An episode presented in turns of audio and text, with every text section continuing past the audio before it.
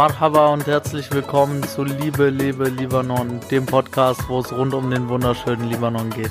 Es werden hier verschiedene Dinge rund um den Libanon besprochen und ich werde meine Gedanken und vor allem auch meine Gefühle hier mit dir teilen, denn ich möchte dieses Land und die Liebe, die es in sich trägt, endlich wieder zum Leben erwecken. Mein Name ist Simon Kasaka und ich freue mich, dass du hier bist, um mehr über dieses faszinierende Land, den Libanon, zu erfahren.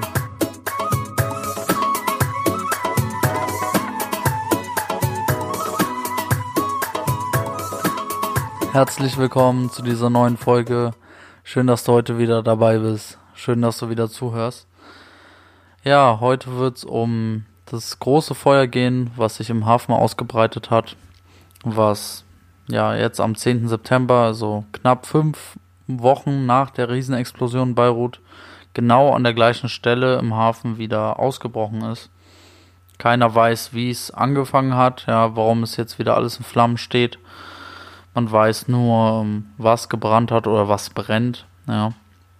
Aber die Rauchwolke ist wirklich, also ist pechschwarz und verteilt sich über ganz Beirut. Also du kannst mal gucken, ne, ein Video dir anschauen oder ein Bild gucken, wie es da aktuell aussieht. Das ist halt wirklich, ja, krass, dass es einfach fünf Wochen danach, ja, nach diesem Riesenereignis einfach schon wieder so weit ist, dass, ja, keine Ahnung, verstehe ich irgendwie nicht, ja. Wie gesagt, ich bin ja politisch jetzt nicht so bewandert. Ich habe da keine Ahnung von, von diesen ganzen Themen. Aber irgendwie scheint es ja überhaupt nicht zielführend zu sein und ein Riesenproblem zu sein, wenn die Leute es nicht mal hinkriegen nach diesem wirklich Riesendesaster, ja. Also bei der Explosion sind fast 200 Menschen gestorben, ja, und über 7000 verletzt worden und über 300.000 haben ihr Zuhause verloren. Ja, und das war vor fünf Wochen. Und es ist immer noch nicht möglich zu verhindern, dass neue Brände ausbrechen im gleichen Gebiet. Ja, also das ist halt wirklich schon eine Meisterleistung, das irgendwie hinzukriegen, nach, nachdem das passiert ist, ja. Fünf Wochen danach sowas nochmal zuzulassen, keine Ahnung, das finde ich halt richtig krass, richtig fatal. Das äh, muss man erstmal hinkriegen. Was genau ist da jetzt am Brennen? Ja, also es ist wohl ein Lager, wo Reifen gelagert sind, wo Öle und halt auch Motorenöle sind, ja, hauptsächlich und halt auch Batterien. Und irgendwie hat man auch gesagt, dass Schwefel dort auch sein soll. Und durch die Reifen brennt es halt so lange. Ne? Es brennt halt nicht aus, sondern ihr kennt es ja selber, Gummi brennt halt ewig.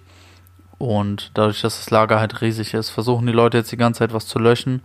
Aber es ist quasi, ja, einfach schwierig, das Feuer einzudämmen. Es ist halt genau in dem gleichen Bereich, wo halt die Explosion war.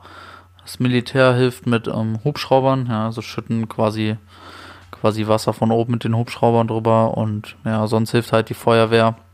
Und die Leute sind halt natürlich ähm, komplett in Panik geraten, ne? Es war wieder ein Großbrand im Hafen, ja, so wie bei der Explosion, also für die, die es nicht wissen, bevor es zu dieser Riesenexplosion kam, hat es schon sehr lange gebrannt, ja, also mehrere Minuten hat es da schon gebrannt und natürlich, wenn die Leute jetzt fünf Wochen nach dem Ganzen das Ganze nochmal sehen, haben natürlich alle in ihrem Kopf drin, es könnte wieder explodieren. Und alle haben natürlich direkt Panik bekommen, eine Riesenpanik ausgebrochen. Und alle hatten wieder Angst, ja. Diese Traumata wurden wieder hochgehoben und diese Riesenrauchwolke hat, ja, hat das ganze Land natürlich wieder in Angst und Schrecken versetzt. Weil das konnte man natürlich überall sehen, weil es so riesig war. Und irgendwie wird den Menschen keine Atempause gegönnt. Die Menschen sind immer noch dabei, die Trümmer aufzufegen ja, und den Menschen zu helfen. Und das wird auch die nächsten Monate so weitergehen. Ja, das ist ja so eine Riesenkatastrophe gewesen dort. Das wird sich nicht von heute auf morgen regeln. Und während die Menschen in diesem Prozess sind, sich da reinfühlen und da ihr Herz reingeben und versuchen, das Beste daraus zu holen, kommt schon wieder diese Angst in den Menschen auf. Ja, also als ob es nicht genug wäre und das ist so echt komplett unverständlich für mich, dass man das nicht irgendwie unter Kontrolle behalten kann und dass man den Menschen sowas antun muss, dass die Menschen mit ihrem Herzen wirklich leiden Und dass sich tagtäglich mehr Menschen fragen, ob sie überhaupt hier noch irgendeine Zukunft haben, ob es irgendeine Hoffnung auf irgendetwas Positives gibt. Und ich kann die Menschen verstehen, ja. Es ist eine sehr, sehr schwere Zeit und eine sehr undankbare Zeit. Weil wie man sieht, ja, versuchen die Menschen ihr Bestes. Die Bevölkerung, die normalen Bürger versuchen alle irgendwie da zu helfen, wo sie können und machen mehr, als sie eigentlich können, gehen über sich hinaus und trotzdem kriegen die Menschen um sie herum es nicht unter Kontrolle, das Land nicht mal wieder aufzubauen oder sonstiges, aber einfach neutral zu halten, ohne dass neue Dinge ausbrechen. Ja, ich, ich habe jetzt auch von einem gehört, der wohl eine Rauchvergiftung hat durch das Ganze, ja. Und sicherlich haben auch sehr viele Menschen Atemprobleme gehabt deswegen. Und das ist halt einfach nicht zumutbar, ja. Also, so, sowas sollten Menschen nicht ertragen müssen und vor allem nach so einem großen Schlag, ja, nach so einem heftigen Tritt, nochmal sowas erleben zu müssen und diese Angst wieder in sich hochkommen zu lassen. So, wie gesagt, alle denken natürlich in dem Moment sofort, hey, es kann wieder explodieren. So.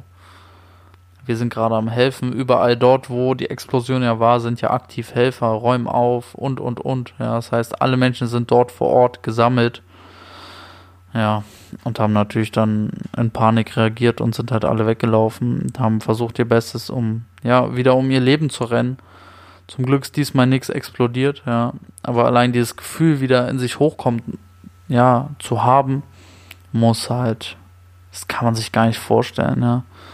Wie gesagt, dieses Trauma noch vom ersten Mal drin zu haben, ganz frisch, ja. Also das, das bleibt ja auch drin, wenn es 20 Jahre alt ist. Aber wie gesagt, gerade mal fünf Wochen ist es her gewesen und dann schon wieder das in sich hochkommen zu haben, das muss halt echt die Hölle sein. Ich hoffe einfach, dass sich das regelt, dass zumindest erstmal ja die Menschen Ruhe finden können, wie gesagt, diese Atempause für sich finden können, damit sie einfach mal in eine neutrale Position geraten, während sie versuchen, die ganzen anderen Scherben, ja im wahrsten Sinne des Wortes, wieder aufzufegen ja, dass sie währenddessen einfach beschützt sind von solchen Dingen und von dieser Angst. Das wünsche ich mir einfach. Ich hoffe, dass es ja in Zukunft besser wird. Ich halte dich auf dem Laufenden, was ja das Feuer angeht und was Libanon generell angeht. Und ich hoffe einfach, dass alles wieder ja, besser wird und dass wir gemeinsam an der Zukunft arbeiten, die wir alle wollen. Das war's für heute. Danke fürs Zuhören. Alles Gute, alles Liebe. Dein Simon. Danke dir, dass du heute wieder dabei warst. Ich hoffe, du hast die Folge genossen, sie hat dir gefallen. Lass mich gerne wissen, wie das Thema für dich war. Hör dir gerne noch die anderen Folgen über Libanon an. Folg mir auch sehr gerne auf Instagram liebe.lebe.libanon. Dort kannst du mir auch immer sehr gerne deine Nachrichten schicken, deine Fragen schicken auch deine Vorschläge schicken, ja, also für Formate, für Themen, die behandelt werden sollen. Alles Mögliche findest du dort.